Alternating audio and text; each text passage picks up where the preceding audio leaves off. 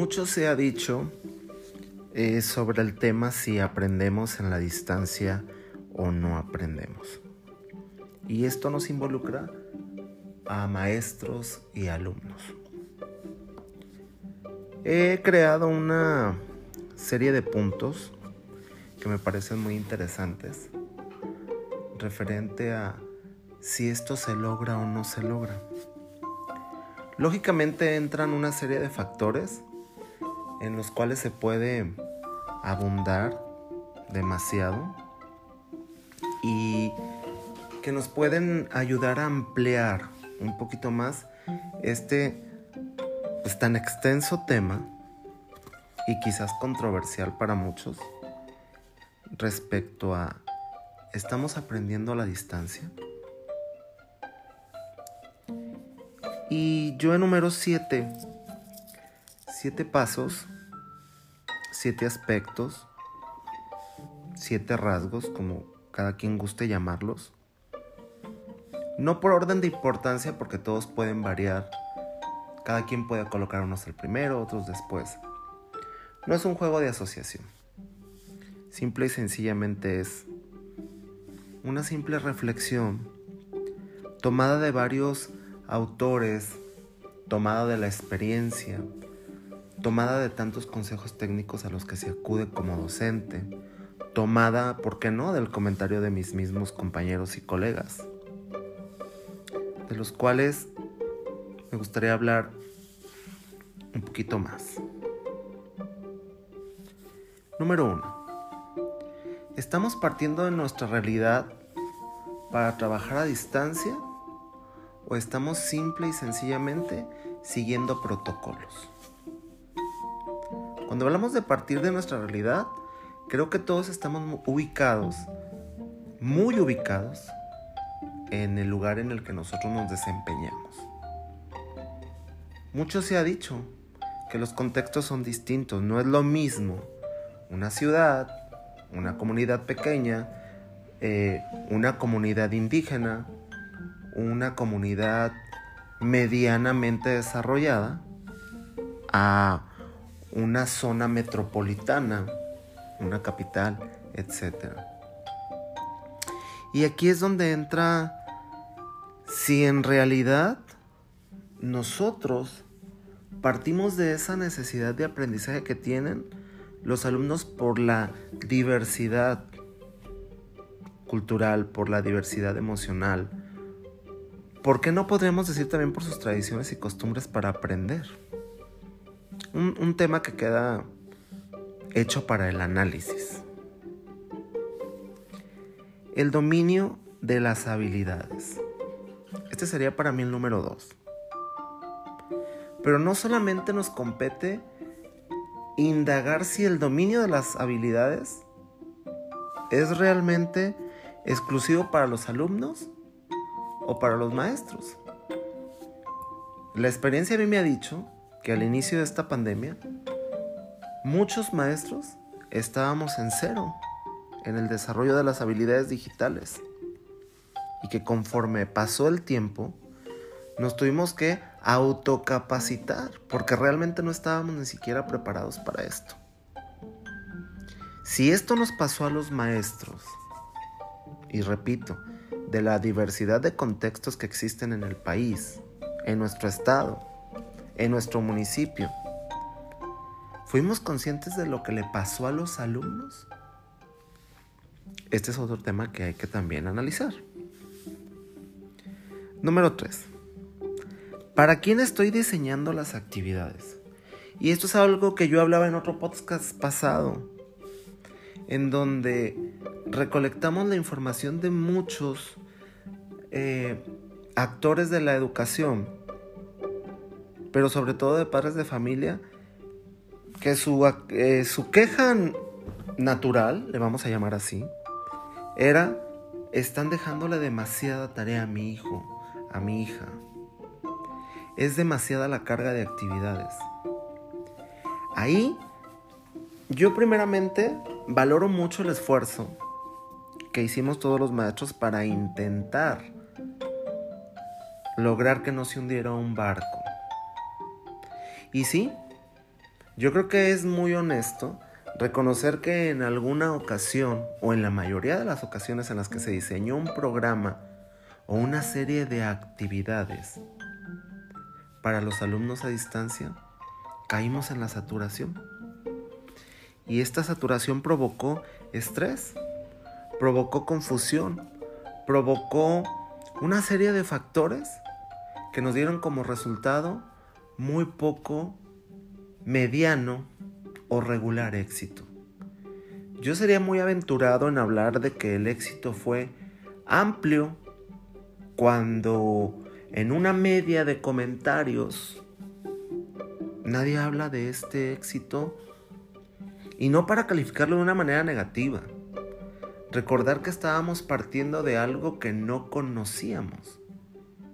Ni el proceso de la pandemia, ni el proceso de las clases a distancia, ni el proceso del papel que jugarían las autoridades al tomar la ruta adecuada. No estamos justificando a nadie, simplemente estamos diciendo, todos estábamos desaprevenidos. 4. ¿De dónde partimos? Yo también lo comenté anteriormente todos los maestros que estamos frente a grupo conocemos perfectamente a nuestros alumnos. Y quien no, sí tuvo un serio problema de conexión. Porque estaba olvidando un parámetro y un indicador bien interesante que es el docente que conoce a sus alumnos. Entonces a partir de ello podía decir, X alumno funciona de esta manera. X alumno opera de esta manera. X alumno resuelve cognitivamente sus problemas educativos de esta manera. Son tres conceptos que les hemos dado vueltas y vueltas y vueltas en cada uno de los consejos en los que nos presentamos. Porque a finales de cuentas, hay un subtema aquí, del cual les hablaré después, que habla del alumno al centro. Y cuando habla del alumno al centro se refiere al centro de todo lo que se diseña para él. Recordemos que siempre, cualquier actividad que se desempeña, se hace para ellos, simple y sencillamente. Siguiente. Número 5. ¿Saturamos el proceso o aligeramos la carga? Y aquí entran eh, dos líneas que se pueden ampliar muchísimo en comentarios, ¿no?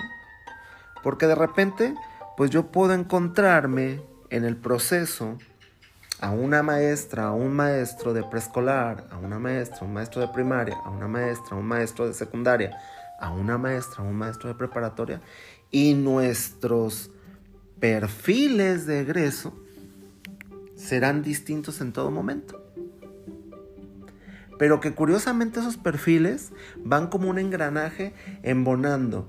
El de preescolar le abona a primaria, el de primaria le abona a secundaria, el de secundaria le abona a prepa. Y juntos logramos una formación básica del alumno. Ahora ya está subdividida con esto de las reformas, etcétera, etcétera, en básica, media básica, superior, media superior, etcétera. No, no es tema para, para ampliar. El hablar de saturar entonces, refería exclusivamente a conocer a mi alumno, saber de qué manera aprende y entender de qué manera me iba a revertir el proceso. Ahora, no estoy diciendo que como yo diseñé las actividades me las iba a regresar. Esto no es un boomerang educativo. Esto era partir de una reflexión que a lo mejor alguien puede ahondar, ¿no? Puede decir, mm, está mal el comentario porque yo diseñé esto para esto y mi propósito fue esto. Y fue muy válido. Aquí la incógnita que se deja abierta y de la cual sí me gustaría hablar en un siguiente podcast sería, ¿saturamos o no el proceso?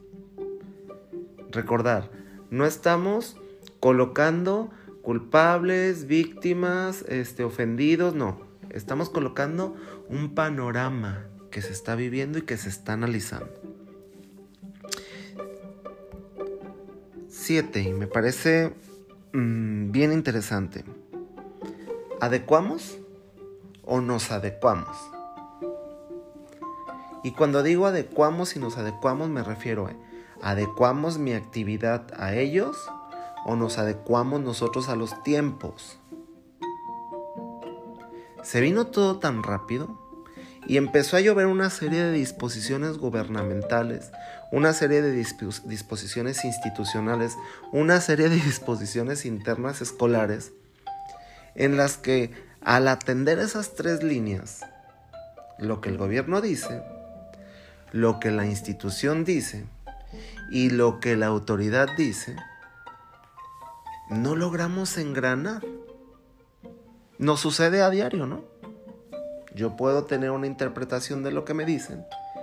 X persona puede tener una interpretación de lo que le dicen y esta otra persona puede entender eh, de otra manera lo que le dicen. Y a finales de cuentas, cuando nos piden que entendimos, pues lo vamos a interpretar a nuestra manera. Eso, desde mi punto de vista, fue algo que pasó. Las interpretaciones. Aquí cabe resaltar algo bien interesante. Y bien interesante, lo vuelvo a repetir la intención de sacar este barco a flote, la tenemos y la seguimos teniendo. En donde creo que nos perdimos y que nos puede servir mucho como punto de partida para mejorar esta situación que yo no tengo idea de cuándo termine, ni ustedes, porque los, los futuros son inciertos, como lo, lo comentan muchos, pues sería ese como el mayor reto.